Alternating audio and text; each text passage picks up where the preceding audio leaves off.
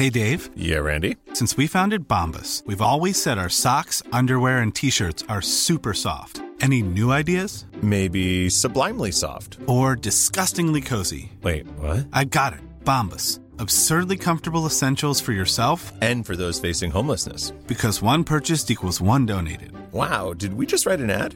Yes. Bombas. Big comfort for everyone. Go to bombas.com slash ACAST and use code ACAST for 20% off your first purchase. Introducing Wondersuite from Bluehost.com. Website creation is hard, but now with Bluehost, you can answer a few simple questions about your business and get a unique WordPress website or store right away. From there, you can customize your design, colors, and content. And Bluehost automatically helps you get found in search engines like Google and Bing. From step-by-step guidance to suggested plugins, Bluehost makes WordPress wonderful for everyone. Go to bluehost.com/wondersuite.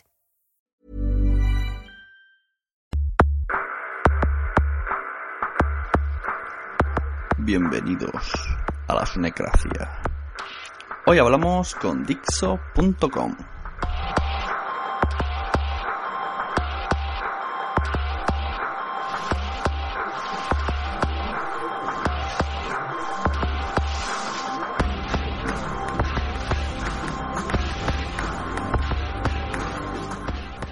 Eh, bienvenidos a otro capítulo de la Sunecracia. Hoy tenemos algo muy especial que quiero dar a conocer a, a la gente de España, que es normalmente que me escucha, a excepción de Josh Green y cuatro mexicanos más, que gracias a Josh Green está este invitado que tengo hoy. Es el creador, si no me equivoco, porque hablo un poco desde el no sé, eh, de Dixo.com y ahora nos va a explicar bien qué, qué es esto de Dixo y tal. Su nombre es Fernando y buenas. Eh, muchas gracias por, por atender mi invitación con estos cambios horarios que tenemos diferencias horarias. No, hombre, es una- de hecho es, es- es un buen horario porque allá estás en la tardecita y nosotros estamos justo en medio de las, de las actividades, o sea, ya, ya bastante eh, preparados a estas horas. Sí, la verdad es que sí. Es un poco complicado lo simple de quedar ya de por sí con gente de tu propio país. Pero bueno. No te preocupes, hace- para servirte, para servirte en todo lo que necesites. A ver, te explico. El señor Josh Green, que es un podcaster mexicano, no sé si lo conoces, Ujú. pues un día vino, pasó por aquí por su negracia y me habló de Dixo y dije, anda, esto no lo conocía yo. Entonces, bueno, a partir de ese día, más o menos, conozco un poco Dixo.com, pero no sé bien bien qué es. Y un día le comenté, va, pues me gustaría entrevistarles, pero eso que dices, ay, no me atrevo porque no, no sé, como no sé nada, no sé qué preguntarle. Y mira, me consiguió, de repente me dijo, mira, me ha dicho que sí, digo, anda, me ha encontrado la entrevista a este chico.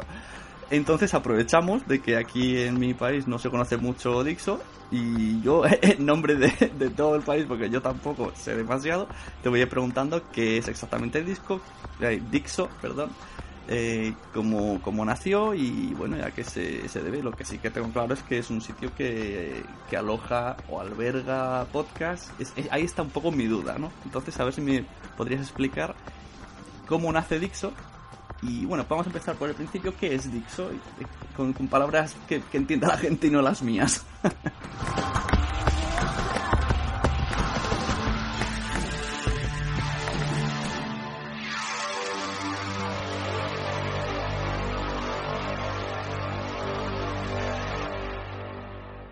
Mira, eh, Dixon nació hace nueve años, ah, ocho años prácticamente.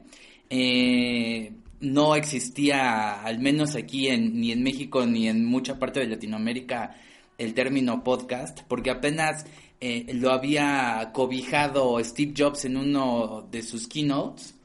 eh, y había dicho que iba a tener eh, una parte especial el iTunes eh, Music Store. Eh, iba a tener un, un apartado precisamente para podcast. Y Steve Jobs decía que, que la creación del podcast es lo más importante que le había ocurrido a la comunicación desde la radio. Y, y bueno, eh, eh, con este mm, apoyo que le dio, empezó a resurgir mucho precisamente el, el término. Y estábamos en la época de los iPods y, y había un, un movimiento coyuntural que nos ayudaba mucho a, hacer podcast. Nosotros, un- uno de los socios que, que están aquí, que se llama Leo Lambertini, eh, él sugirió hacer podcast porque venimos de una escuela prácticamente de hacer radio, todos trabajamos en radio. Y bueno, em, lo que pasó en ese momento fue que se nos ocurrió hacer una página que albergara, y estamos hablando de hace muchos años, quizá hoy en día no, no suena tan, tan fantástico, pero hace ocho años sonaba un poco más eh, espectacular. Eh, y, una de las cosas que, que eh, se nos ocurrió es albergar un sitio donde nosotros produjéramos en el estudio, porque teníamos un estudio de grabación, donde nosotros produjéramos todos los podcasts de personalidades. La diferencia es que no íbamos a, tomar eh, podcast eh, que eran hechos por amigos, no íbamos a tomar personalidades, muchos locutores reconocidos de aquí, que en ese momento, era momento de elecciones presidenciales, se habían alejado las estaciones musicales y no tenían un espacio realmente donde escuchar estas propuestas diferentes. Entonces, nosotros llamamos a gente que escribía en, bueno, eh, la idea era eh, producir podcast de gente muy reconocida, pero también contratar blogueros o personas que escribían en, medios tradicionales y llevarlos al mundo del blog, añadir un departamento de promoción, añadir un departamento de diseño y hacer realmente una empresa que todos los días ofreciera un, algo, algo diferente al, público. Fue así como reunimos a, muchos podcasteros, los metimos en un estudio de producción eh, con productores y le pusimos mucho empeño a que sonara bien eh, toda la, producción, a que escribieran bien y jalamos gente que había trabajado en MTV, en, eh, que había escrito en Rolling Stone, aquí en México en estaciones locales que habían, eh, de radio locales que habían trabajado, los, los, trajimos para acá. Y, y bueno, ofrecimos este, este espacio a toda la gente y resultó ser muy buena idea porque porque como ellos ya tenían mucho renombre, eh, fue, fue algo que jaló mucho. Y, nos, y pusimos esta combinación de una estación de radio, que no era una estación de radio, porque realmente no creemos mucho en las estaciones de radio por internet. Eh, pero sí pusimos diario, tenían que salir cinco podcasts, ¿no? Mínimo. Eh, y diario tenía que ser cinco, salían mm, blogs, cinco blogs mínimo y regalábamos pases que para ir a ver un concierto, que para esto, que para tal. Hicimos alianzas con muchas revistas que también tenían su podcast y nosotros teníamos un, espacio en, en, las revistas. Y llegó el punto donde teníamos un programa de televisión porque habíamos hecho ya eh, acuerdos con, programas de televisión aquí, ya Dixon ya tenía un programa de televisión, participación en las revistas, tenía un programa de radio en todo el interior de la República. Realmente se hizo un medio muy, muy importante, hasta el punto en el cual Microsoft se fijó en nosotros eh, y, nos ofreció una alianza con la cual estuvimos tres años y, ellos fueron el portal en el cual estuvimos con ellos y creció el sitio a una manera monumental. Después tú recordarás la crisis inmobiliaria que ocurrió eh, y, decidimos separarnos de este monstruo que, que es Microsoft y y este y seguir por nuestro lado como habíamos nacido y bueno hemos seguido y, la empresa sigue sigue al tanto. La verdad es que nos ha ido bien eh, no hemos eh, apartado el dedo del renglón del podcast de hacer este tipo de, de, contenidos. Eh, a la fecha en estos ocho años que llevamos tenemos publicadas aproximadamente más de 13 mil bueno publicaciones de las cuales la mayoría son podcast, la mitad deberían ser de podcast, ¿no? Cerca de 7000 podcasts publicados llevamos. Es una, es una enormidad. Pues sí, sí. Y entonces, ¿cómo, qué, empleo, qué, método empleabais para, o sea, buscabais un tipo de podcast y lo contratabais? ¿O decíais, vamos a crear eh, tipo de podcast tal, de, yo qué sé, de literatura, buscamos la gente y lo lleváis vosotros trayendo gente? Y pagándole o cómo va la cosa? pues mira, eh, en realidad eh, también yo siempre he dicho que esta es una idea de Dios, ¿eh? que, que solamente en este caso fui el instrumento que la adecuó, pero, pero nació como tan, tan fija, tan precisa, que toda la gente que contratábamos eh, en ese momento era alguien que toca, que hablara de música, de videojuegos, de cine, de literatura, de, de, política, de lo que ocurría, y todo en un tono muy amigable y apoyado mucho con la producción. Porque creo que la diferencia que, que hace este, esta empresa, esta, esta página Dixo, es que sí metemos mucho los, los podcasts a, la producción y sí le hacemos una imagen y sí lo pasamos por masterizadores y sí, vaya, sí, sí le ponemos como mucho empeño al, al, audio, ¿no? Y, y, lo que hicimos en ese momento fue eh, tratar de cubrir todas las expectativas. Entonces teníamos videojuegos, música, cine, literatura, ta, ta, ta, ¿no? Em, y, contratamos a la gente que creímos que era mucho más eh, apta. Pero también a lo largo de estos ocho años nos hemos dado cuenta de cuáles los temas que funcionan, cuáles no, cuáles sí, ¿no? Entonces, eh, nos, nos, vemos de pronto ya con, con, un poquito de experiencia como para decir esto no jala tanto, esto sí vale la pena, esto solamente es un nicho pero hay que conservarlo. Entonces eso, eso me parece que, que se aprende, se va aprendiendo en el camino. Hoy en día también tenemos los podcasts de Filter, que es una revista, eh, Time Out, que también tiene su base en Londres. Eh, ¿Sabes? O sea, creo que de pronto aprendemos mucho qué es lo que hay que hacer y, también no descuidar, uno, que la gente se tiene que entretener con los podcasts, porque no puede ser un comercial, ¿no? Un podcast es para que la gente se entretenga, porque lo está descargando por su propia eh, iniciativa. Entonces, nunca debemos de, olvidar que el podcast primero tiene que ser ameno, tiene que ser divertido y tiene que dejar algo. Pero también no podemos ser unos payasos en el micrófono y hacer cualquier tipo de tontería, porque entonces no habría diferencia entre la televisión, al menos en México, que, es una basura, eh, y muchas estaciones de radio, si no es que la mayoría también son una basura, y el podcast, ¿no? Al final creo que lo, lo que importa es ofrecer un contenido diferente a la, a la gente. Y por eso sí eh, tenemos un especial empeño en que se diga algo interesante, en que se diga algo divertido también, pero que deje algo, ¿no? Una de las cosas que decimos aquí en México que estamos muy mal, la verdad, eh, es en esta cuestión de lectura. El, la lectura en México por, por persona es muy baja, ¿no? No es como en España, que son bastante lectores, ¿no? En México la lectura es baja, pero siempre estamos, al menos en todos los podcasts de Dixo, apoyando, ¿no? Lean, lean. Tenemos mucho apoyo a la literatura. Eh, tenemos, por ejemplo, un podcast que se llama Índice, que habla de historia. Y habla de la historia de una manera divertida realmente, ¿no? No tiene por qué ser todo aburrido. Pues bueno, pues vamos aprendiendo un poco cómo va, cómo va el, sistema y la verdad es que aquí debemos decir que gracias a Dios porque no, no descuida sus changarros eh, eh, Dios. Em, eh, somos muy críticos políticamente hablando, somos muy críticos con, con la iglesia también, ¿no? somos muy críticos con lo que, con lo que pasa y nos tratamos de poner en, en los zapatos realmente de, de, la gente, porque somos eso, somos gente frente a un micrófono. Eh, y, la verdad sí, lo que dices, eh, habéis, habéis conseguido una herramienta potente con el tiempo, pero claro, esto supongo que ha costado lo suyo. Por ejemplo, cuando a mí me interesa mucho los inicios, eh, vosotros cuando decidís hacer diso.com, eh, primero necesitáis un poco de publicidad, porque si tú vas a coger a un conocido, a un famoso, como le dices, vente aquí a hacer un podcast, que claro, tendrás que pagarle algo para cómo lo estás enfocando. Claro, pues mira, eh, la verdad es que ahí sí fue un acto de, fe y de muchos huevos en este caso, ¿eh?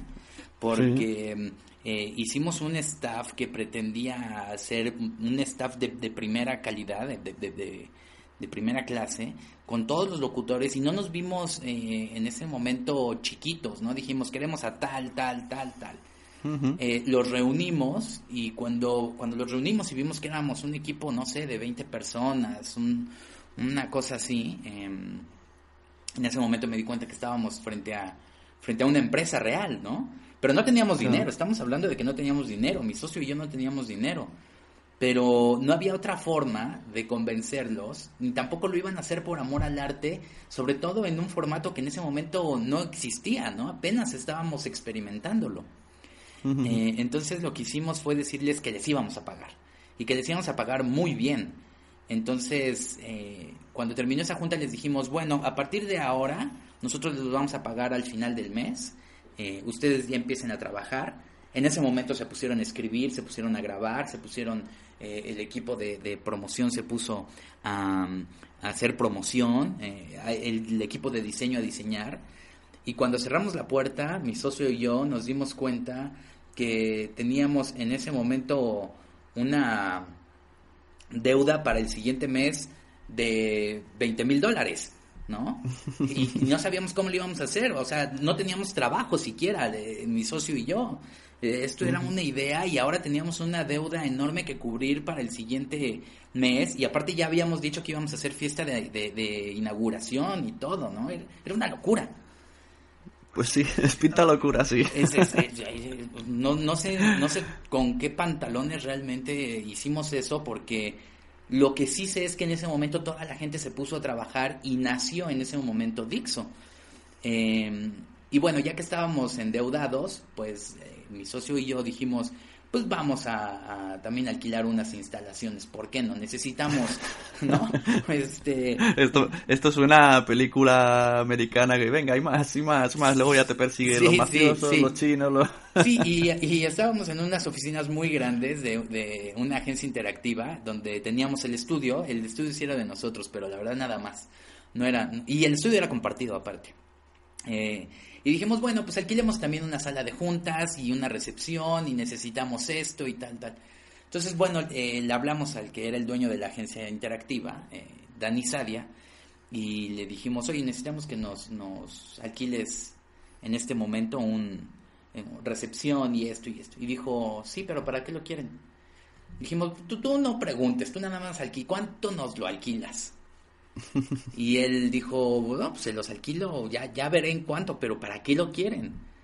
Y le dijimos, pues tenemos una idea muy buena, pero ya, ya le estamos haciendo. ¿Qué, qué idea?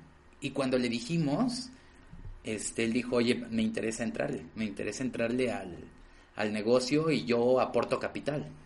Entonces, en ese momento nos vimos librados, ¿no? Por, por el- la deuda que ya teníamos. Pues sí, sí. Pero la verdad es que era una empresa muy grande en ese momento. Y una de las condiciones para que metiera Dani también capital, que confió plenamente en, la empresa, fue meter a otro socio que se llama Rafael Jiménez, que él era director de Yahoo.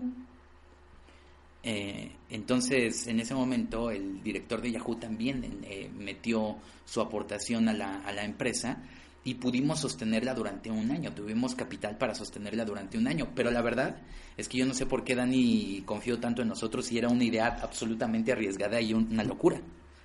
Pues sí, la verdad. Yo no sé cómo estará el conocimiento de los podcasts en México, pero me hablas hace nueve años. Aquí, aquí hoy día casi es nulo el conocimiento. Entonces, yo, yo que no soy creyente empiezo a creer que sí, que es gracias a Dios que te ha pasado todo eso, porque suena todo muy rocambolesco, ¿no? Totalmente. y al final te sale perfecto. No, y, y la verdad al final nos salió perfecto porque eh, anduvimos ocho meses con esta inversión, pero bueno, también teníamos un alto, ¿sabes? O sea, también eh, el, el- el dinero no caía de los árboles, o sea, a nosotros nos asignaron un presupuesto y nos dijeron, este, esto es lo que corresponde a las acciones que, le- que, que estamos adquiriendo, pero eh, a los ocho, al, al año esto se acaba, ¿no? Se acaba la gasolina. Y en ese momento era darnos a conocer. eh, tuvimos la gran virtud de saber a quién, de, de saber en dónde cobijarnos, porque como hicimos alianzas con revistas, en muchas revistas salió el anuncio de Dixo, eh, teníamos eh, a todas estas personalidades, entonces la verdad es que nos acogieron muy bien en estaciones de radio y nos daban también espacio para anunciar qué era lo que estábamos haciendo. Entonces creo que Claro. creo que eso fue un, un- un acierto de lo que hicimos en ese momento. Ujú. Sí, Pero- la verdad es que sí, se hicieron las cosas bien en ese momento. Encima, si dices que teníais gente de Yahoo y tal que entendía de marketing y eso, pues ya supongo que ya todo fue rodado. Una vez que entra un par de anuncios y viene un anunciante fuerte, pues ya es más fácil. Todo esto teniendo en cuenta que los contenidos, dejando aparte que teníais que pensar en los contenidos. Es que claro, si, si los contenidos no van como tiene que ser, todo tampoco puede tirar. Sí, no, y, pero déjame decirte que a nosotros nos costó eh, ocho meses, como nueve meses más o menos, convencer a un cliente en entrarle, ¿eh? o sea, realmente fue, fue una locura porque nosotros llegábamos con nuestro teléfono y le decíamos, mira, se puede reproducir de aquí música. Y decían, oh, ¿no? Hace, hace nueve años era imposible que la gente creyera que se podía reproducir música del teléfono y para eso apenas estaba entrando el, el iPod, ¿no? Eh, el iPod estaba entrando bien en ese, en ese momento. Entonces, a los, a los nueve meses, la verdad es que yo sabía que me quedaban tres meses de vida eh, y no tenía ni un solo anunciante y no había una forma en la cual se viera futuro para la empresa. Eh, yo creí que, bueno, nunca perdí la fe ciertamente y no creo que nadie lo haya hecho en, la empresa. Todos estábamos trabajando muy bien y, y, con esta virtud del podcast de, de, no tener censura, todos los locutores podían decir lo que nunca pudieron decir al aire en estaciones de radio, ¿no? Ni, ni lo que pudieron, ni lo que escribían en, en medio de periódicos, no podían este, eh, decir lo que querían y aquí sí. Entonces, la verdad es que Dixon empezó a tener mucho auge y, fue un sitio muy divertido, eh, pero sin, sin publicidad. Em, lo que pasó a los nueve meses fue que se interesó Microsoft con nosotros y en ese momento ellos eh, sacaron a su gente de ventas y ya se pudo vender el sitio con publicidad, eh, lo cual a nosotros justamente nos, nos, nos tomó bien porque nos quedaban, digo, como unos tres o dos meses de, batería nada más. Y en lo que se vendió y se corrió la campaña, justamente fue cuando agarramos eh, la sociedad con, con Prodigy. Y hoy en día, bueno, ya creo que la gente en México sabe que después de mucho trabajo, que podcast eh, se puede resumir en, lo encuentras en Dixon. Estamos a un par de semanas de sacar la parte que llamamos Dixo TV, que realmente van a ser streamings en vivo diario, unas tres o cuatro horas.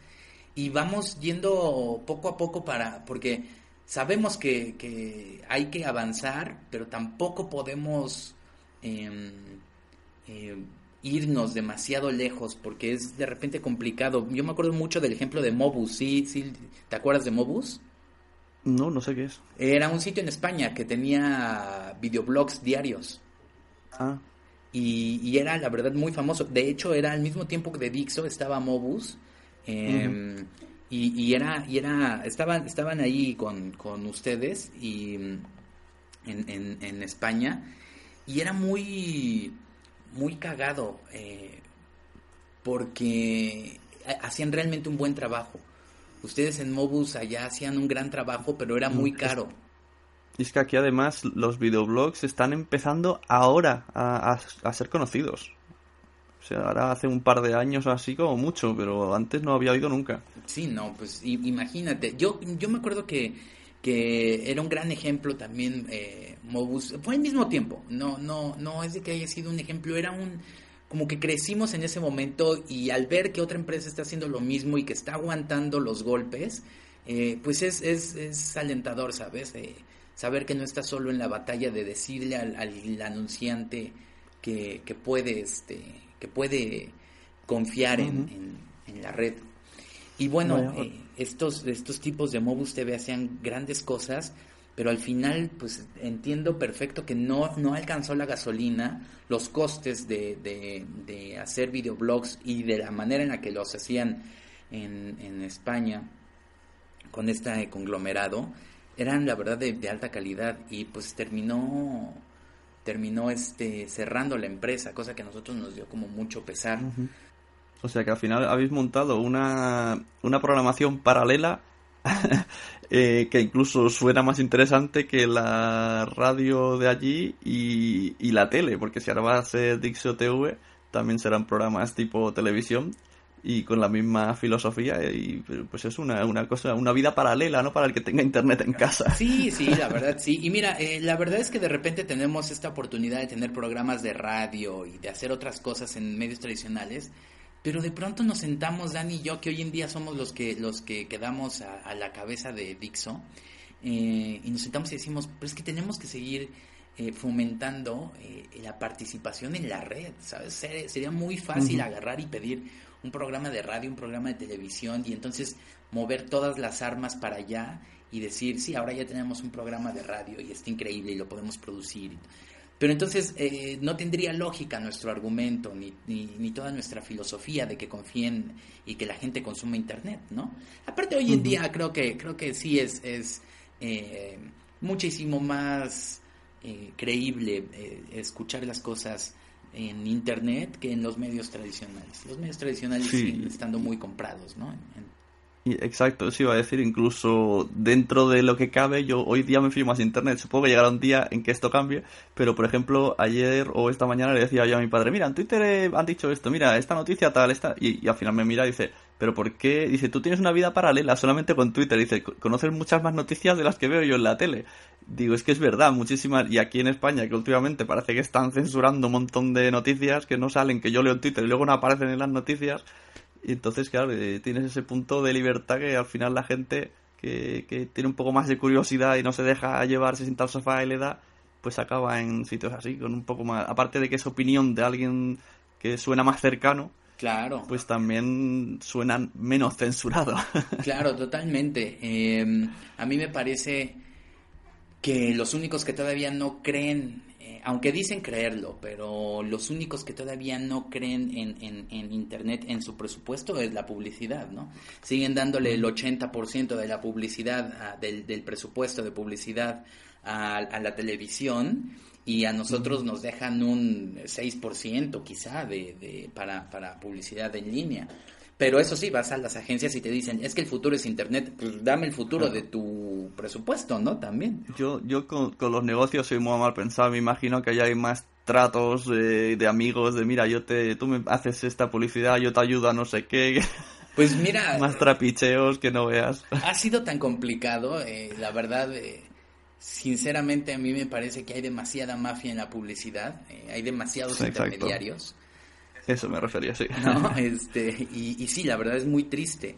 Eh, yo creo que de pronto los tratos podrían ser directos y no, hay, hay muchas cuestiones que son muy, muy tristes. No sé si sea en el mundo, aquí, aquí lo es.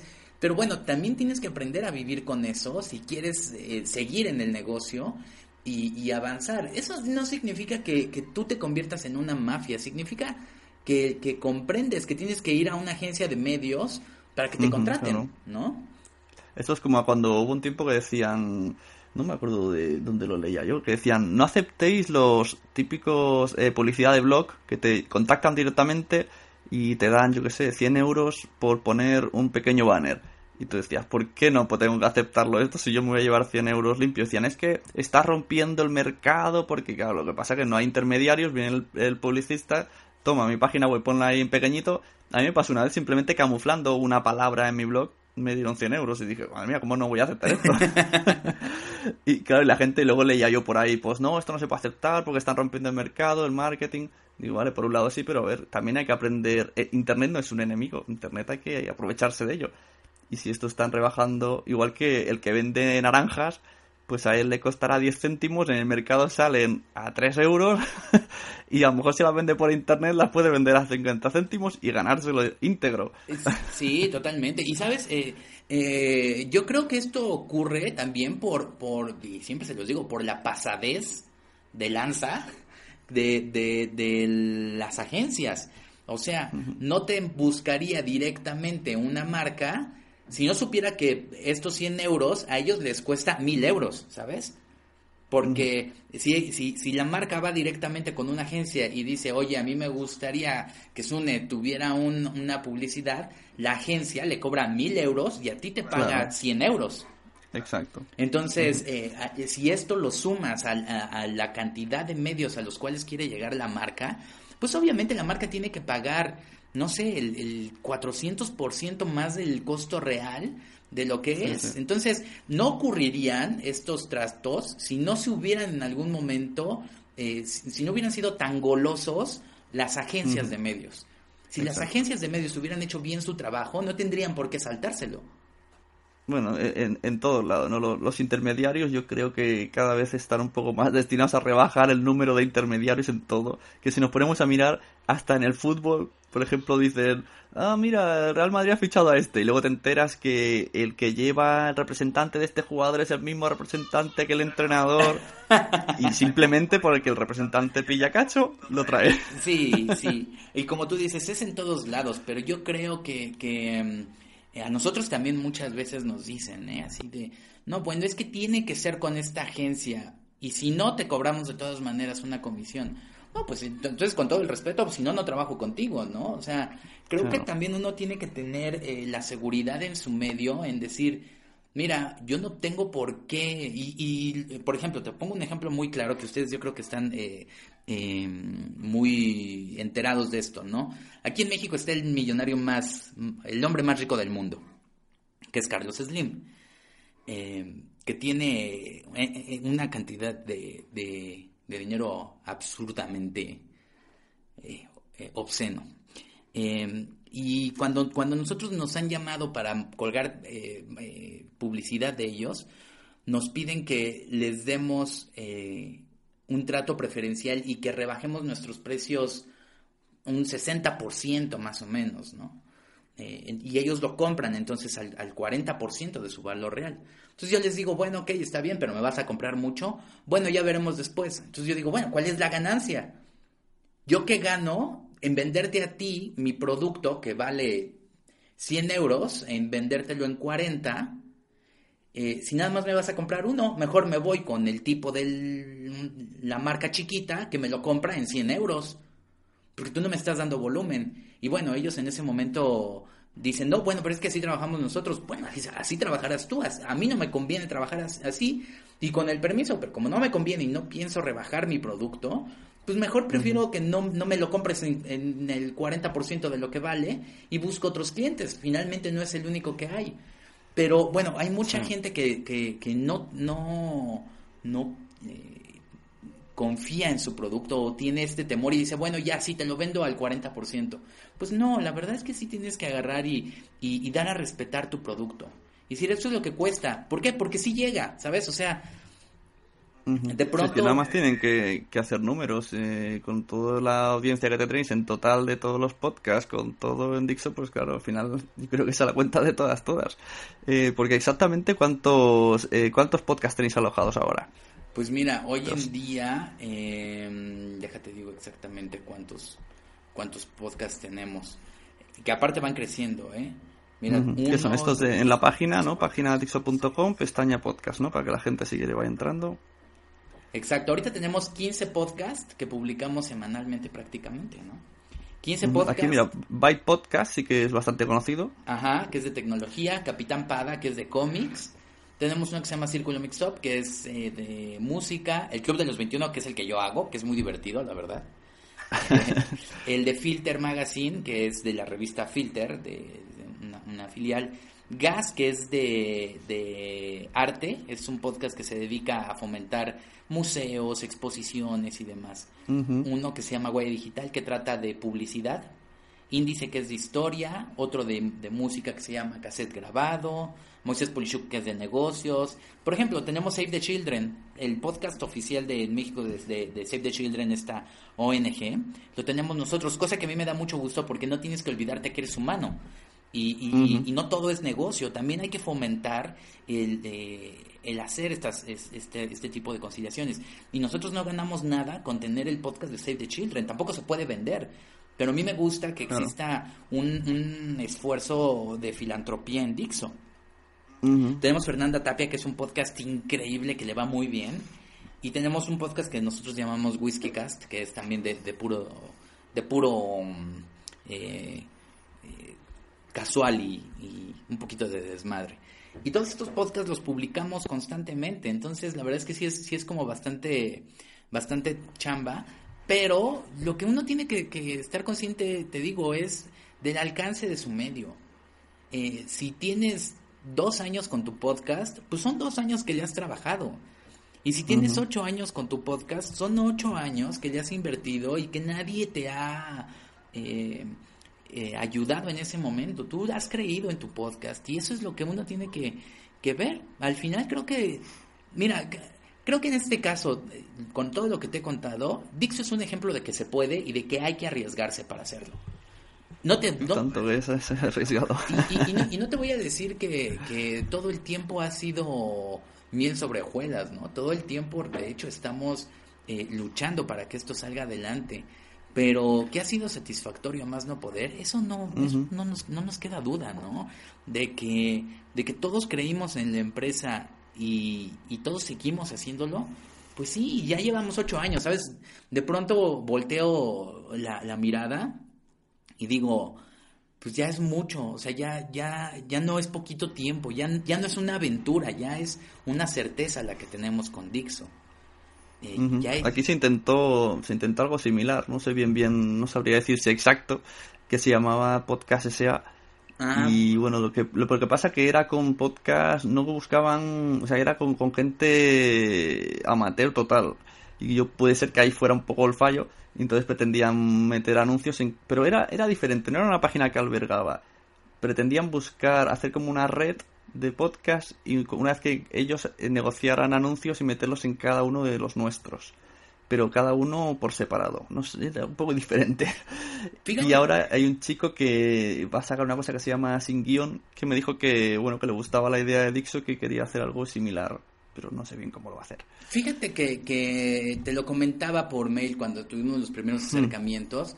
Eh, Exacto, cuenta eso. Hace bastante, bueno, hace, no, que, habrán sido cuatro años quizá, eh, tres, cuatro años, eh, ya existía Dixo, Dixo España y nosotros ya habíamos orquestado todo el movimiento para que este mismo modelo ya existiera en en España. Entonces, em, ya teníamos un staff, eh, ya teníamos eh, un, gerente, digamos, allá, ya existían todas las, las, armas y los recursos, ya habíamos destinado inclusive recursos eh, para, para aventarse... ¿Ahí estás? Bueno, bueno. Hola. Ah, es que, perdón, se escuchó de pronto un ruido ahí y dije... Sí, yo también lo escuché como que se colgaba Skype, pero no. Sí, pero bueno, perdón. Eh, entonces, te decía, ya teníamos todo, o sea, ya, ya existía Dixo España, ya teníamos este, los dominios, ya teníamos la gente, teníamos a Gómez Puma inclusive, que, que ustedes lo conocerán también por allá por tener su programa de radio que duró tanto tiempo. Y a ellos ya los teníamos en el, en el, en el staff. Pero bueno, en ese momento eh, fue cuando ocurrió esta crisis inmobiliaria y, directamente iba a pegar a, cualquier eh, esfuerzo que iba a hacerse. Entonces, eh, no, no pudimos concretarlo, aunque ya estaba, ¿eh? O sea, de verdad ya teníamos prácticamente fecha de lanzamiento, ya habíamos eh, traído, ya estábamos platicando con, con, el que iba a ser el, el, gerente de Dixo España, ya lo habíamos mandado traer, ya nosotros ya teníamos nuestros boletos de avión para ir allá, eh, Dani Sadia ya había ido a España este, a, a hablar con el staff y ya estaba todo listo, ya estaban todos pactados, íbamos a arrancar en quizá un par de meses pero se vino esta crisis inmobiliaria que a nosotros nos pegaba directamente porque eh, vendíamos a través de Microsoft. Entonces, si se afectaba a Microsoft Estados Unidos como ocurrió y que cayeron sus ventas, eh, nos iba a afectar a nosotros y ya no pudimos eh, continuar con eso. Pero ya existía Dixo, Dixo España, ya, ya, ya era un hecho, ¿no? Pero bueno, esperemos que se, que, se, que se pueda hacer con, este, con esta iniciativa que que mencionas. Y si no, bueno, quizá en algún momento eh, retomemos el, proyecto y nos lancemos otra vez, ¿no? pues sí. A ver qué pasa. interesante. Y entonces vosotros, tengo una, una duda. Aquí siempre estamos con el tema feed, que si feed banner, que si tal. ¿Cómo, Mm, explícame cómo tenéis el tema. Bueno, alojamiento, supongo que lo aloja todo Dixo.com, ¿no? Tenéis ahí servidores. Cada, todos los podcasts los tenéis vosotros albergados. Sí, y, alojados. y nosotros abrimos un, un, feed para cada nuevo podcast. Lo que sí es que después de 8000, 7000 podcasts, ya eh, los que también se fijaron en nosotros fueron los de Apple. Entonces, después de publicar tal cantidad, de, porque mira, eh, ponte a, pensar realmente, eh, mm. esto significa que publicamos cerca de 100 podcasts al mes, ¿no? Eh, ¿Qué compañía realmente eh, ofrece una cantidad similar de podcasts? Yo de verdad he investigado y el que... Nadie, yo diría que nadie. No, o sea, el que sigue publica cuatro podcasts al mes, quizá ocho podcasts al mes, bueno, ponle 20 podcasts al mes, que no, no, no he encontrado una que publique 8 podcasts al mes, pero, pero de, de 8, de 20 podcasts a 100 podcasts, pues sí hay una diferencia grande. Entonces Apple en algún momento sí dijo, oye, están produciendo ustedes muchos podcasts, me están nutriendo de muchos podcasts. Vamos a hacer algo. ¿Por qué ustedes no les doy un lugar especial en, en, en iTunes Music Store eh, y los pongo a ustedes como, como un proveedor destacado. Entonces hicimos el, el, arreglo y hoy en día en iTunes México eh, tenemos en la sección de podcast, tú entras y, y Dixo está como un proveedor destacado donde tenemos un, un cuarto, digamos, para nosotros solos. Eh, y, y, está muy bien porque ahí metemos todos nuestros podcasts y todos nuestros, nuestros feeds. Hay otras empresas que también son proveedores destacados, como algunas periódicos, pero Dixo, que es una empresa realmente pequeña, está al lado de la BBC. Entonces, sí, sí es, Interesante. Sí está bueno, ¿no? Sí está bueno ahí tener nuestros, nuestros podcasts y estar compitiendo al lado de, de ese tipo de generadores de, de, contenidos. Y les abrimos un feed a cada uno. Eh, en algún momento pensamos que todos podrían eh, salir bajo el mismo feed, ¿no? Un solo feed de Dixo. Pero imagínate que tú estás interesado en uno solo de los podcasts y te llegan mm, de repente a tu iTunes 100, pues sí sería spamear. Claro. Lo que he visto ahora, mientras hablas, estaba mirando en Byte Podcast, veo que a través de FeedBurner está, está todo enlazado. Y no sé si has oído rumores, que espero que solo sean rumores, de que FeedBurner a lo mejor cierra. ¿Qué pasaría en este caso? A, mí me afectaría, pero poquito, pero a vosotros ya sería la repanocha. Habría que crear nuevo feed y, y, lo de cambiar el, feed con iTunes es un poco complicado. Claro. No sé si has oído ese, ese rumor de FeedBurner. Pues mira, hace poquito lo compró Google. Entonces, eh, habría que ver realmente cuál es, el, cuál es la, la, situación ya una vez que está amparado con, con, Google, porque antes pues sí era como una empresa eh, aparte hasta que, hasta que lo compraron. Pero bueno, no, no creería que, que, que uno, que fuera cierto, eh, sí lo he escuchado, pero no, no creo que fuera cierto. Y si lo es, bueno, pues tendríamos que trabajar mucho, ¿no? Para que, Para que los podcasts eh, se, se, redirijan. Yo creo que se puede hacer ahí un script, ¿no? Si, si, mm, si se cambia la dirección a otro lector de, de feeds, pues se hace un script que diga que cualquier eh, dirección que tenga FeedBurner ahora se dirija, se redirija a tal. Pero bueno, eso tendría que verse con los programadores también, ¿no? Y esperemos que no ocurra, ¿eh? Para que no tengamos todos problemas. Eso ya vendrá, sí. Entonces, sí, es, eso es un poquito lo que, lo que ha, lo que ha ocurrido, ¿sabes? Mm, creo que, creo que todos tenemos que apoyarnos en, en, algún momento, ¿sabes? Todos los podcasts tenemos que apoyarnos en algún momento.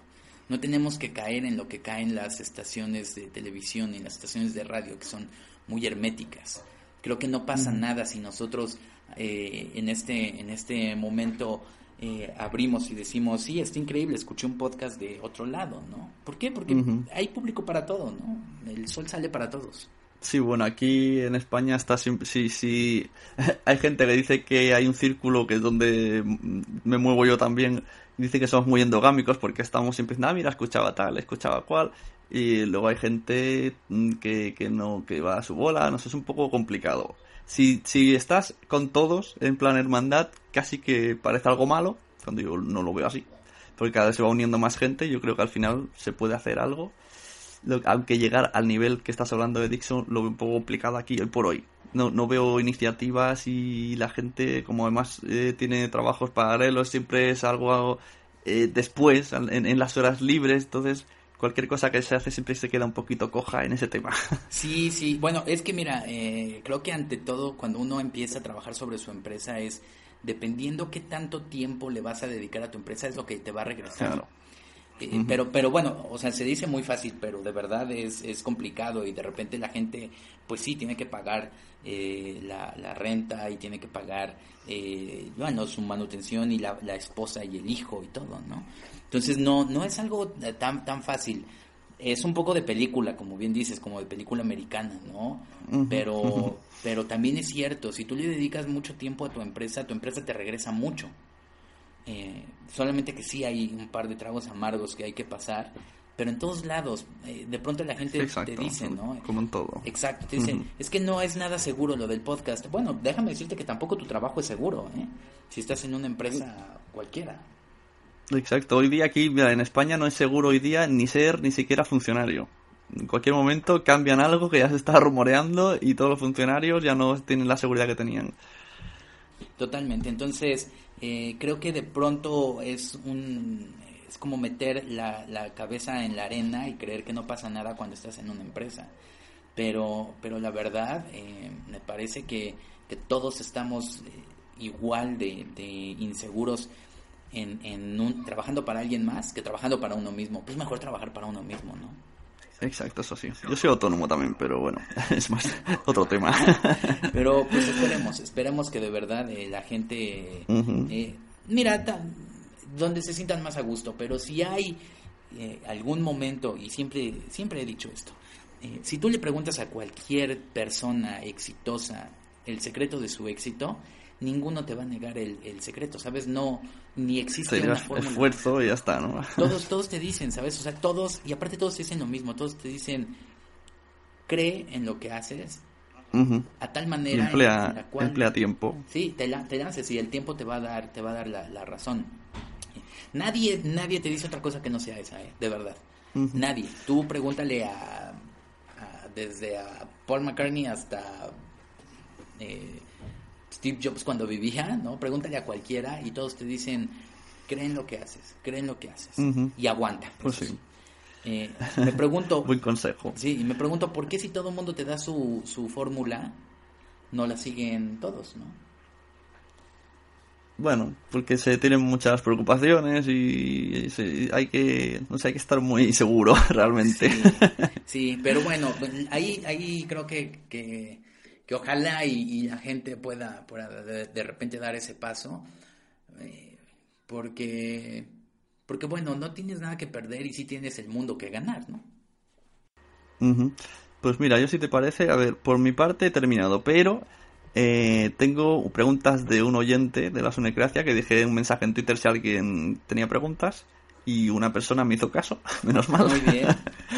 Pues nos tomamos un descansito y enseguida volvemos con el email de Joan de FM Dimenja. La primera regla de la sonecracia es no se habla de la sonecracia. La segunda regla de la sonecracia es no se habla de la sunecracia. La tercera regla de la sunecracia es si te gusta el podcasting, la tienes que escuchar. Bienvenido a la sunecracia.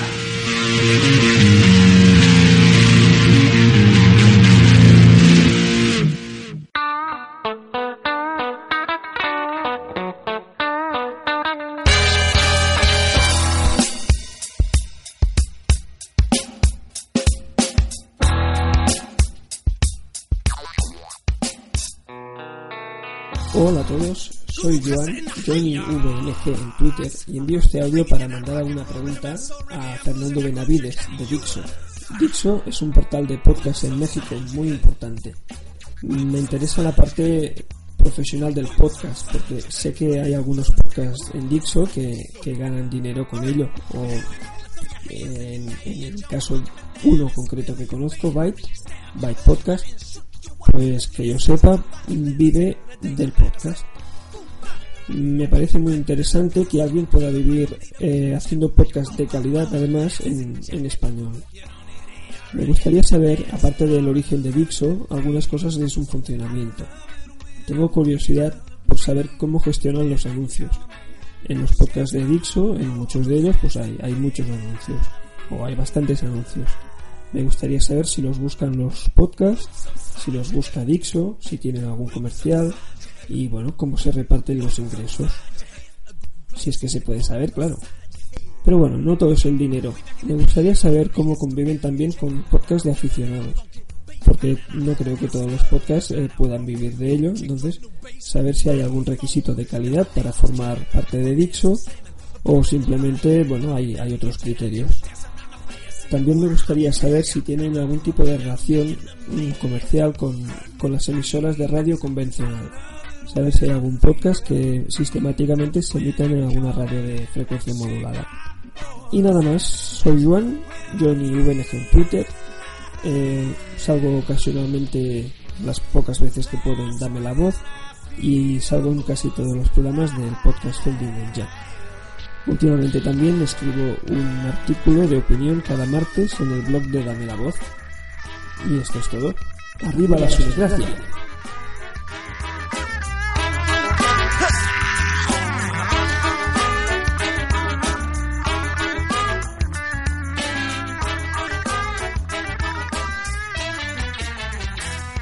Eh, a ver, te voy a leer el email de Joan, de, tiene un podcast que se llama Fendimenja.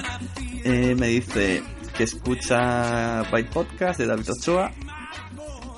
Y dice, David vive el podcast. Me gustaría saber cuál es el proceso de- con los anunciantes. Si los busca únicamente David, si los proporciona Dixo, si alguien de Dixo se ocupa llenar los anuncios. Bueno, esto yo creo que lo hemos respondido antes. ¿no? Funcionáis como una empresa, entonces, pues Ochoa hace su programa y ya está. De- ahora, de hecho, nosotros eh, em, pagamos realmente por el contenido, ¿eh? O sea, Dixo asume los gastos y no solamente los gastos, sino también paga a su, a su staff.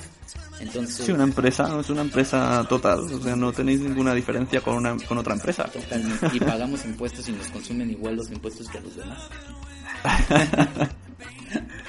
A ver, seguimos. Dice, me gustaría saber cuántos podcasts tiene Dixo como, pod- eh, como ocupación principal. ¿Sabes si tienen otros podcasts hechos por aficionados? ¿Y qué criterios de calidad se, se emplean para estar ahí? Bueno, mira, em, tenemos, como habíamos dicho, 15 podcasts. Eh, hay algunas empresas que también nos contratan y nosotros les hacemos las producciones, pero no se publican en Dixo, se las damos y ellos ya se encargan de, de montarlas. No es todo el caso, pero bueno, eh, llega a ocurrir. Y en, en los primeros que habrán sido 5 años, 6 años quizá de, de Dixo, nosotros estábamos muy interesados en abrir eh, las puertas y publicar podcast de gente que no pertenecía al staff. Entonces abrimos una sección que se llamaba Los Otros eh, y, y este estaba abierto para que la gente mandara tanto blogs como podcasts y los publicábamos. Curiosamente la gente no, no respondió tanto, aunque, aunque teníamos mucha visita, mucho tráfico de, de visitas, la gente no respondió mucho ante, ante la puerta cuando se abre. Eh, y, y de pronto también acogimos un par de podcasts de gente que nos decía que ellos querían estar en, en, en el staff, eh, nada más para poner su, su podcast. Eh, lo hicimos y sabes qué? que, que, que dejaron, al principio nos mandaban bastantes, eh, bastantes podcasts, eh, Sí. comúnmente con regularidad. Pero después dejaron de hacerlo, dejaban de hacerlo, pues precisamente porque decían que tenían otros trabajos y demás. Y a nosotros no nos convenía esto, porque nosotros sí los metemos primero en nuestro staff, Claro. los metemos en, en, en- los, los promocionamos en iTunes, pero lo peor de todo es que sí los metemos a, a- a venta, a Dixo, y hacemos nuestro kit de, de- de promoción, vamos a las agencias, Claro. los ofrecemos y de pronto dejan de, de mandárnoslos, ¿no? Y la verdad, eh, y había podcasts que nos decían, mira, yo tengo cinco años haciendo mi podcast, y de pronto lo dejaban de hacer, ¿no? Con lo cual, una vez ya en el, en el consejo de, de la empresa, decidimos que ya no podíamos arriesgarnos a hacer eso, porque, eh, y lo decía el, el gerente de promoción aquí, nos decía, entran con muchas ganas, sí, yo quiero, mira, yo te mando esto, esto, pero de pronto también se, se les va un poco, se les va la, la emoción y dejan de hacerlo. Entonces, eh, con, con mucha tristeza decidimos que ya no podíamos seguir albergando otros podcasts porque la mayor parte de las veces, bueno, no la mayor, el 100% de las veces, pues nos dejaron de mandar, entonces teníamos que volver a reconfigurar el cuarto, Vaya. teníamos que volver. Sí, sí. Es una lástima porque porque la iniciativa era buena, pero claro, como decir, no no interesa. Eso, um, eh, en cierto modo, mancha un poco la, la, la seriedad, porque dices, a la, a la gente que confía en este programa ya no. Y, y parece que respondemos nosotros cuando simplemente estamos ayudando. Sí, te- lo, que le acabas de decir es, es cierto, o sea, mancha la seriedad porque hay podcasts que tienen años, años y años publicándose eh, en cada quien por su lado o aquí y de pronto eh, empiezas con uno le, le- y, y aparte le inviertes porque eh, sí, sí, sí es una inversión el, el- el- la imagen, el ma- mandar a un vendedor y todo eh, para que de pronto se deje de hacer. Y se entienden las causas. Y, y, pues espero que también se entiendan las causas de por qué no, no alojamos otros podcasts, ¿no? Pero bueno, lo intentamos en alguna vez, de verdad era nuestra, nuestra mayor intención. Y con mucha tristeza vimos que no, que no funcionó. No pudo ser. También has dicho que, que hacéis eh, podcasts personalizados para empresas. Esto todavía no... Yo no he oído que aquí en España se haga. Alguna vez se ha rumoreado, no sé si alguna lo llega a tener, pero no es demasiado público. Pero esto sí que yo lo veo como el futuro total en cuanto a empresas. Podcasts privados que le envían a los trabajadores con información o con el trabajo del día o lo que sea. Pues mira, eh, lo que lo que hacemos es de pronto eh, nos llaman para una campaña de publicidad y es probable que el target que tenga la campaña de publicidad no sea el de la página, ¿no? Si de pronto es para señoras que, que no sé, quieren un tinte para el cabello, pues definitivamente la gente que visita Dixon no es ese tipo de gente o es muy reducido ese, ese número. Entonces lo que hacemos es producirles esos podcasts y ellos ya los ponen en su página, los hacen en, en, eh, en sus redes sociales y ahí los, los van este, moviendo.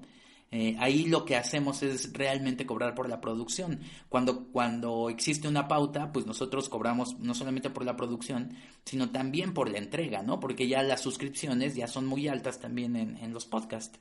Entonces ya aseguramos que también van a llegar a, a la gente. Pero si no tenemos el target, también hay que ser muy sinceros y decir, oye, la verdad es que este no es mi target, pero te lo puedo hacer y tú te encargas de distribuirlo, ¿no?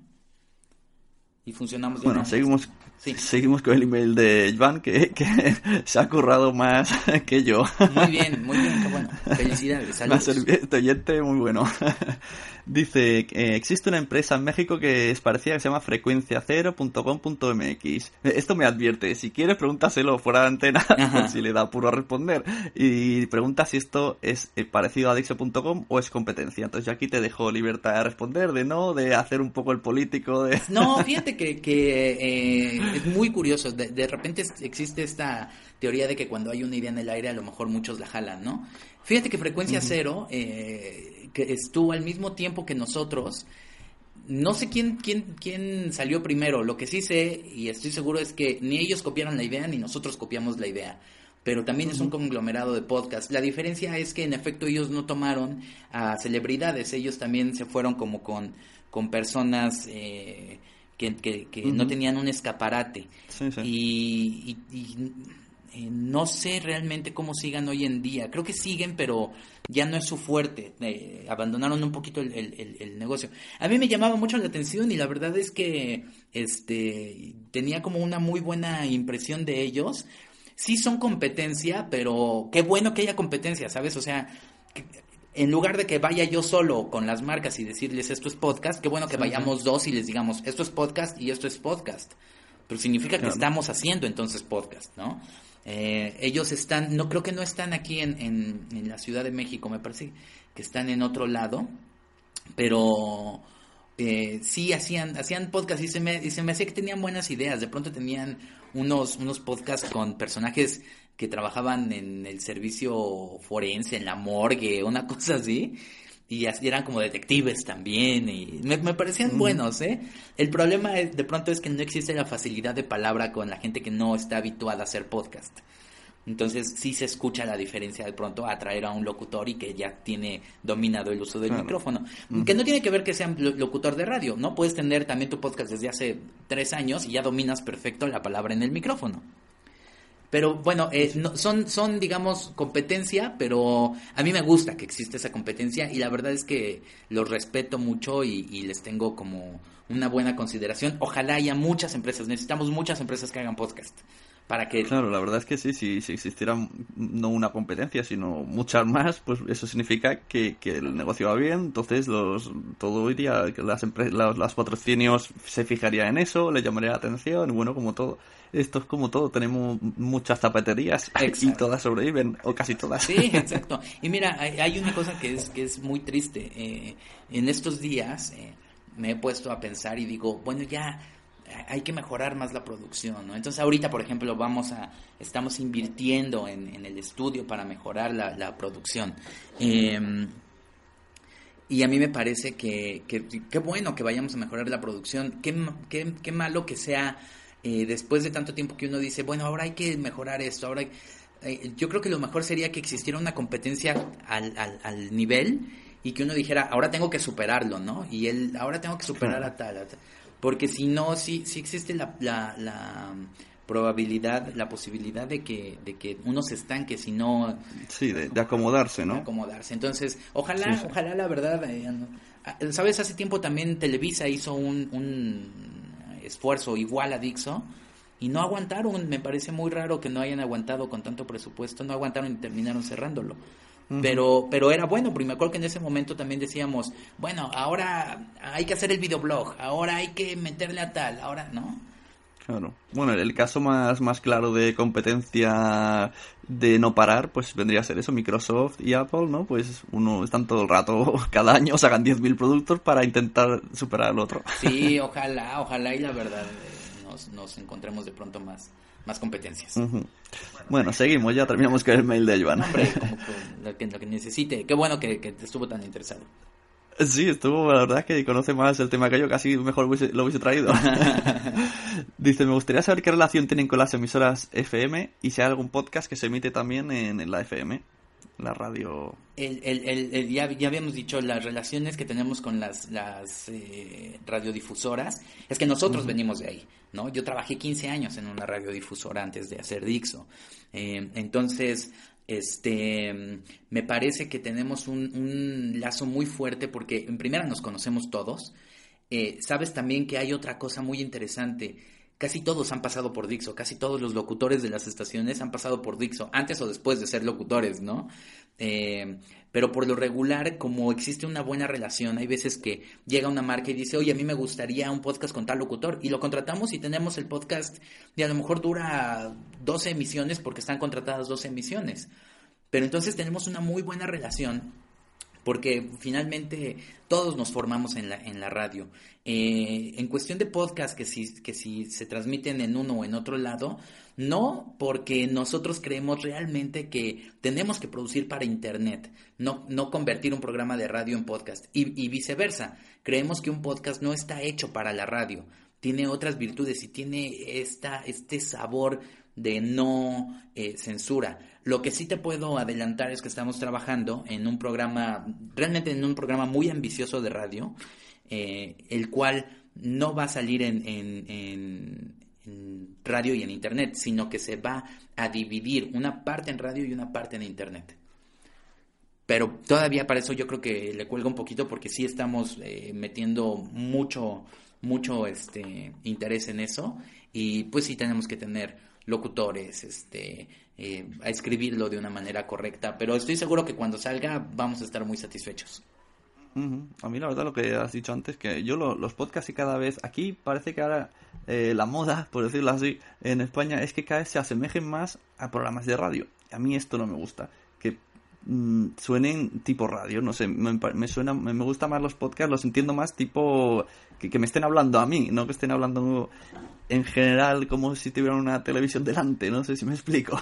Me, me, gustan más los podcasts que siento más cercanos, aunque esté muy bien editado y con música, pero se está eh, todo muy estructurando sección, plan, eh, musiquilla entradilla, sección, como, como si fuera un programa de radio que, que, empaquetas ya para decir, toma, te lo vendo. Sí, claro, lo entiendo porque nosotros hacemos muchos así, ¿eh? Este, em, y, pero sabes qué, eh, yo creo que tienes razón en algo, el podcast eh, nació como tú dices, ¿no? O sea, nació de, de, una forma mucho más amigable, mucho más cercana. Eh, el meterle producción y el meterle edición y todo es una cuestión que se ha acoplado, pero el podcast real es un podcast eh, de persona a persona, ¿no? Donde tú escuchas una conversación, es como si estuvieras en un, en un café y estuvieras o platicando o escuchando la conversación de al lado, ¿no? pero eh, es, es como realmente nació y es como se hace yo creería el 95% de los podcasts, yo creo que se hacen así, y creo que deben de mantener también este espíritu independiente. Em, aquí me parece que quizás sea más fácil para, para una venta el meterles más producción, ¿sabes? Y tienes que tener en claro cuál es tu fin con el podcast. Em, sí, porque yo creo que porque no, no están acostumbrados. Entonces, si, si vendes, aunque sea la aunque sea la mayor conversación del mundo, eh, Steve Jobs con claro, con, con, leche, con, con, Bill Gates, sí. con Bill Gates. A solas, a lo mejor te costaría venderlo más. Claro, sí, totalmente. Pero, pero mira, como te digo, y, yo creo que aquí hay que, hay que estar muy claros. Eh, para un esfuerzo que es comercial, tienes que, que eh, pintar tu producto comercial. Eh, Es decir, los blogs que, se, que, que ponemos en Dixo, casi todos eh, tienen que ver con, con hablarle a mucha gente. Eso no quiere decir que cada uno no tenga su blog en lo particular. Yo tengo mi blog y hablo de una manera más personal, pero no puedo hacer lo mismo en Dixo porque va dirigido a más gente.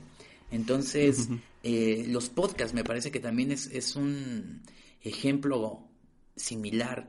Si tú quieres venderlo y llegarle a más gente, quizá tengas que ponerle un poquito más de adornos. Sí, sí. Bueno, sí, ahora, me, ahora que has dicho los blogs, me venía a la mente web, Webblogs SL, que es eso, alberga muchos blogs y, que está como enfocado todo muy similar, de hablar al público, aunque sea uno temática cine, otro prensa rosa, pero todo tiene ese tono de informativo. Sí, y, pero ah, lo interesante y lo hermoso de Internet es que puedes indagar tanto como quieras. Eh, de pronto escuchas un podcast que, que tiene muchas secciones y todo, y, si no te gusta, siempre habrá un podcast que no las tenga. Eh, eso, eso me gusta mucho. Eh, y viceversa. Si de pronto crees que el podcast eh, es, es, le falta algo de comercial, pues podrás encontrar eso, ¿no?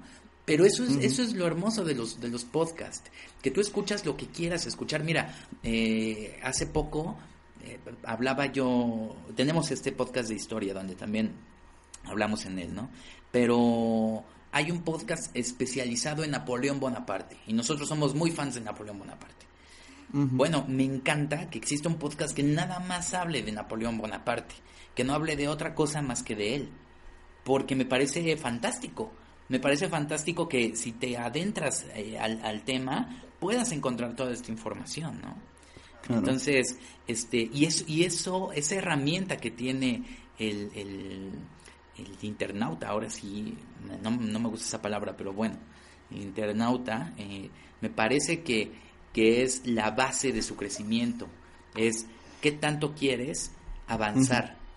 Me parece que si tú quieres detenerte en algún punto y te sientes cómodo con ese podcast, está increíble. Y si quieres avanzar más, puedes avanzar más y siempre vas a encontrar algo muchísimo más clavado, ¿no? Sí, lo que sí que veo también como oyente de podcast que eh, lo que más valoro muchas veces es el, no sé, el carisma que tiene la persona que me está hablando. Yo escucho podcasts que no me interesan nada, a mí la tecnología no me interesa y a veces lo escucho porque la persona que está me parece graciosa o me gusta cómo habla con su compañero o podcast de noticias que ya veo las noticias y me las sé, pero me gusta cómo, cómo lo llevan, sin tener ningún tipo de superproducción, solo ellos como y eso le, aportar el carisma que, que, eso en la televisión no se ve aunque sea muy carismático la persona está ceñida al guion y ya está. Claro tienes toda la razón. La, la, personalidad ahí se refleja y, y, te sientes más cómodo no sí me parece que tienes toda la razón. Sí al final acabas incluso parece que conoces a la persona cosa es que luego en persona. Sí, totalmente. ¿Sabes qué? Está bien padre. Parece, parece menos. más real la persona del podcast que los programas. Totalmente, totalmente. Estoy de acuerdo y la verdad se hace, se hace una relación súper íntima, ¿no? Eh, porque aparte hablas con toda la, la eh, fluidez que con la que hablas en la calle con un amigo. Entonces, eh, la gente entiende eso como una cercanía, como una amistad, como una relación, como alguien, pero esa, esa es la virtud del podcast, ¿eh? ¿eh? tiene credibilidad, porque sabes que no hay una compañía enorme atrás presionando. Entonces, si tú realmente, y eso no hay que perderlo y hay que aprovecharlo, si tú realmente le dices a la gente, este, mira, a mí me convenció ir a ver esta película, es muy probable que la vayan a ver más que porque estén viendo el póster, ¿eh? Sí, sí. Sí, incluso si conocen a la persona que hace el podcast y ya saben los gustos son similares, pues dice, mira, normalmente acierta, porque no deja de ser su opinión personal. Sí, sí, sí. Y ojalá llevemos eso a, buenos términos. En este caso, como te decía, eh, aquí, en, aquí en, en, México y aquí en los podcasts de Dixo hacemos el esfuerzo porque lean más, ¿no? Pero mira, muchas veces sí, sí nos contactan y nos dicen, oye, quiero leer un libro de historia, ¿qué me recomiendas? Qué bueno que ocurra eso, ¿no? Qué bueno que crean en ti y que confíen para que les recomiendes un libro de historia o un libro de literatura universal, ¿no? O, narrativa, lo que sea. Es, Ahora, fantástico. Ahora me, ha venido a la mente, el otro día leí un, un Twitter de, de, una persona famosa aquí, un tenista, que pone, ¿cómo me gusta tuitear desde mi Samsung? No sé qué, muchas veces decía la palabra Samsung. Y abajo ponía, escrito desde iPhone. y a, esto es lo que estamos diciendo. increíble, increíble. Vaya enganchada le pegaron. increíble, me encantó eso, sí está buenísimo. Sí, este, hay que, hay que mantener ahí la credibilidad, ¿no? Que es lo, que es lo mejor. A ver qué. Y bueno, última pregunta de Joan y terminamos. Dice que si en México se estila que se graben podcast en una sala en directo. Como es que eso aquí lo estamos haciendo mucho. Nos gusta mucho conocernos y ser amigos. Y entonces hacemos, ahora hay unas jornadas en Madrid, por ejemplo, y uno de los platos fuertes, pues es que hay podcast en directo, se suben a un escenario, como si fuera un teatro, y se pueden hablar. O bueno, hay, veces que se ha, se ha traspasado el podcast al, show. Hemos llegado a ver gente disfrazándose, cuando eso en, la grabación no lo van a ver, pero para los del público sí. Y entonces pregunta eso si en México se estira mucho o si o con tanta gente que hay, tantos millones, no todavía no se ha, se ha hecho ese acercamiento.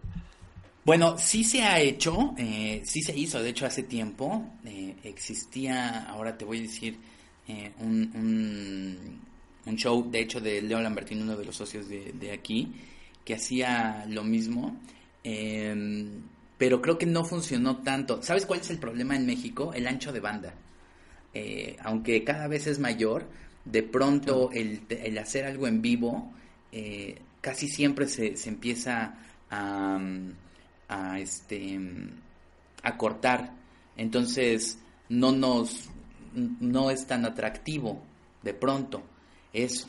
Em, ojalá se hiciera más ahora que el ancho de banda está creciendo aquí ya de una manera muchísimo más este seria pero bueno hasta el momento creo que creo que no sé se hacía con este programa que te digo se llama se llamaba Nerdcore y lo hacían igual en un sillón, dos personas estaban hablando, invitaban a gente, era como un show, pero este, pero no, creo que se dejó de hacer, sobre todo por esto, la gente no tiene el ancho de banda para poder eh, recibir una señal en vivo sin que se corte, ¿no? Sin que exista un buffer size y, todo y todo esto. Pero ojalá y se, y se retome eh, un poco la idea es hacer eso en Dixo TV, ¿no? Vamos a transmitir en vivo todo el tiempo y, a ver cómo a ver cómo se pone.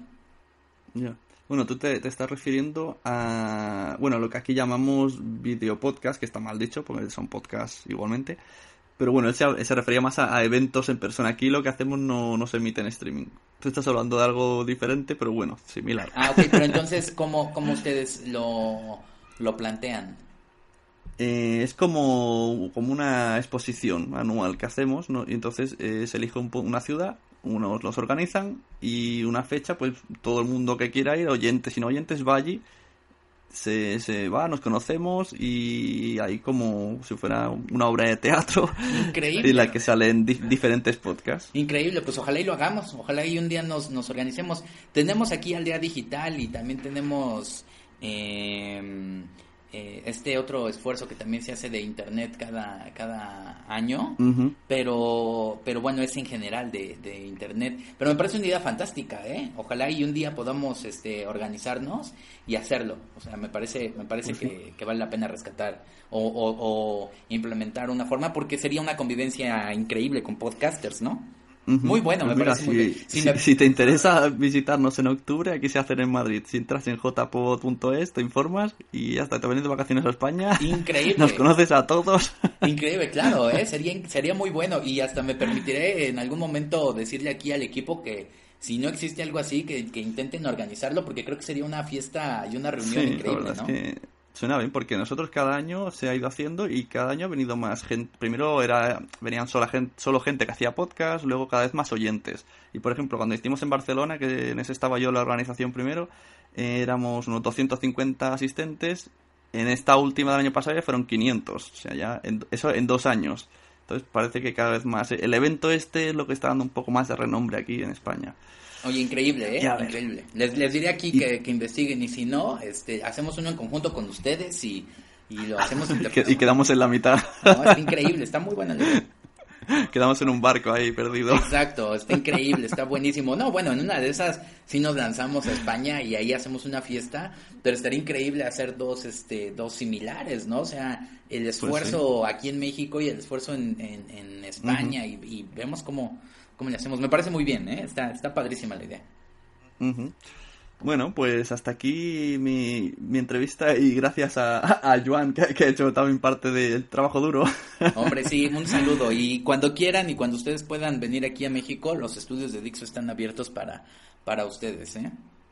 Eso, recordamos a la audiencia que, que hemos estado hablando con Fernando Benavides en Twitter Mimoso1 y si queréis, buena parte de Dixo.com, fernandobenavides.me.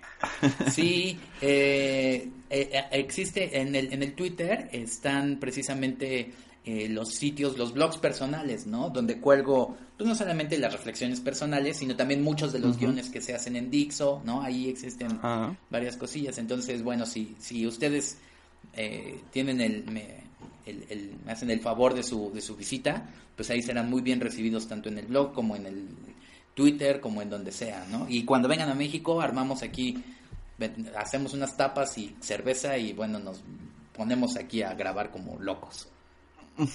Pues mira, ahora, ahora que dices eso, justo en lo que antes te explicaba el evento este a nivel eh, nacional, ¿no? Pues ahora se está, eh, nos estamos subdividiendo y están haciendo sub-eventos pequeñitos por provincias. Y el mes que viene me voy a Zaragoza, que está aquí a tres horas, y hacen eso. Han quedado para tomar cervezas, hacer tres podcasts en directo en un bar. Y bueno, pues parece que también vamos a ir bastante gente. Y yo que soy, yo me desplazo a propósito, aparte de la gente que es de allí, va a venir gente de Madrid y tal. Y bueno, para, para hacer un poco de jaleo con los podcasts. Increíble, increíble. ¿Sabes? Eh, fue una lástima que tuviéramos ahorita esta conversación. Hace unos tres meses más o menos, cuatro, eh, fui a Bilbao, eh, a, la, región de Rioja, y estuve ahí un, un rato y hubiéramos aprovechado y hubiera tomado ahí un EasyJet y me voy a donde estés. Pues mira, seguro que mucha gente de por la zona también se hubiese apuntado, porque mira, aquí dices de quedar y siempre cae alguno. Sí, es increíble, ¿eh? qué buena idea. Ojalá y aquí ha- habríamos de hacer como un pequeño este estudio de, de mercado, a ver qué tanta gente sí tiene su podcast aquí y a ver qué, qué tanto se puede armar y, y mo- y moverse. Porque creo que en España existe más la cultura de tener el podcast eh, por persona como debe de ser que aquí. Pero habría que, igual y, y- y estoy hablando antes de tiempo, habría que hacer un estudio a ver si si, si existe aquí en este, en este momento, ¿no? Sí, esto alguna vez Josh Green me, me ha comentado que, que una de las cosas que ve un poco así con envidia sana es eso, ¿no? Que aquí se- hay como una comunidad de vamos para aquí, vamos para allá, organizamos esto, organizamos lo otro. Bueno, cada zona tiene su cosa buena. A nosotros nos gustaría tener un Dixon, vosotros quizá en un futuro todos tengamos todo. Exacto, ojalá todo se globalice para bien. Eso, sin competencias y todo el mundo junto. Exacto, sí. Un Dixo y una comunidad en todos lados, eso deberíamos de tener. Eso. Muy bien. Bueno, pues muchas gracias por venir y te dejo ya que sigas trabajando. Hombre, muchas gracias a ti y qué, qué honor haber estado en tu podcast. La verdad es que estuvo muy padre, estuvo increíble. No, yo con un invitado así que no tengo yo que explicar nada, explicas todo de pe a pa y yo aquí solo me faltaba la Coca-Cola. Pues a ver si, si después también nos, nos regresas la visita en el podcast del Club de los 21 y este y hacemos ahí algún algún este eh, enlace, ¿no? Bueno, a ver. Ahí yo- A mí me da un poco de vergüenza eso, pero bueno. No, hombre, sería un placer. Bueno, pues bueno, ver, cojo el guante a ver, a ver qué pasa. Bueno, hombre, un abrazo y, y entonces estamos en contacto para que nos regreses la visita. Muy bien, venga, muchas gracias. Abrazo. Hasta luego. Bye.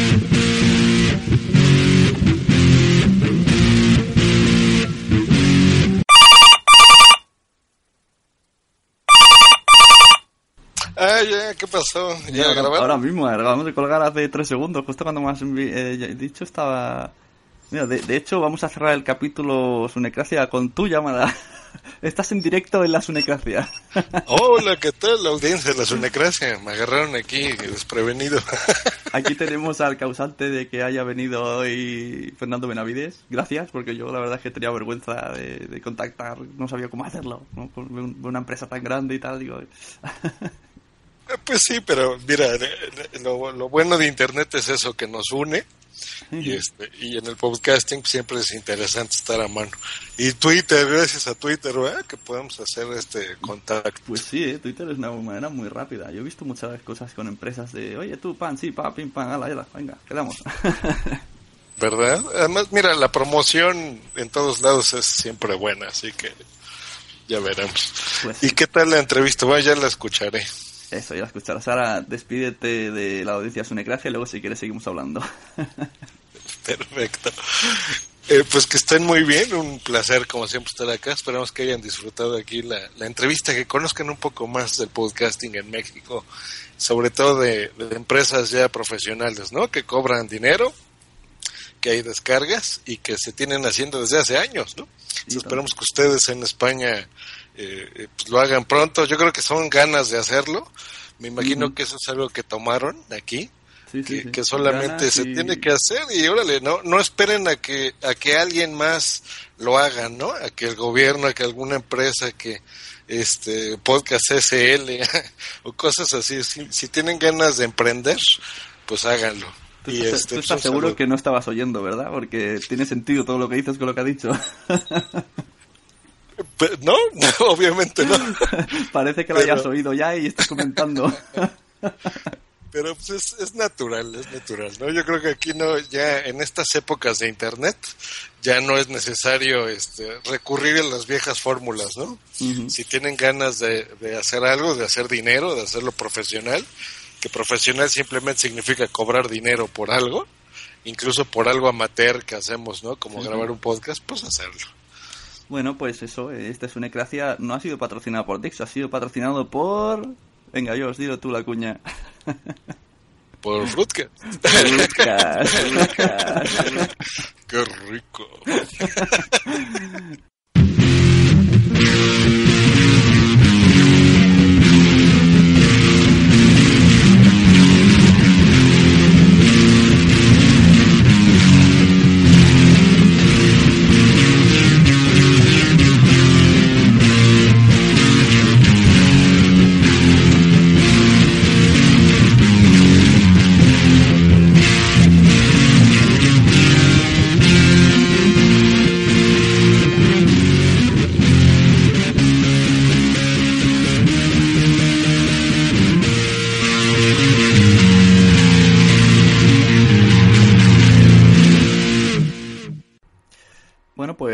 aquí habéis tenido a Fernando Benavides. La verdad que ha sido un podcast bastante interesante. Hemos... Todavía estoy dándole un poco vueltas a todo lo que ha dicho. Me ha gustado mucho que se haya interesado con esto de, de las JPOD, de las reuniones y tal. Y lo que hemos dicho, mira, unos envidian o envidian o tienen curiosidad por tener lo del otro y el otro, por- nosotros por tener algo tipo Dixo, que estamos siempre peleando eh, por, por los anunciantes y tal, pero bueno, ya hemos visto que lo que realmente se necesitan son ganas, porque no un poquito de suerte, pero sobre todo ponerle muchísimo empeño y, y confianza, vamos, prácticamente ciega por lo que ha dicho, porque me ha parecido wow, yo estaba flipando, en serio, parecía una película americana, de, venga, más deudas, venga, venga, ah, no pasa nada, venga, venga. Pero mira, al final les ha salido bien y yo que me alegro de que existan más proyectos así. ¿Qué más? Como como punto final del podcast, agradecer a todo aquel que me ha ayudado a hacer este, este programa. Josh Green, Joan por sus preguntas. Eh, bueno, yo siempre digo que uno no es realmente lo que es, sino de quién se rodea. Y mira, pues parece que me estoy rodeando con gente pues muy maja que me ayuda y yo lo agradezco desde aquí mil, mil, mil.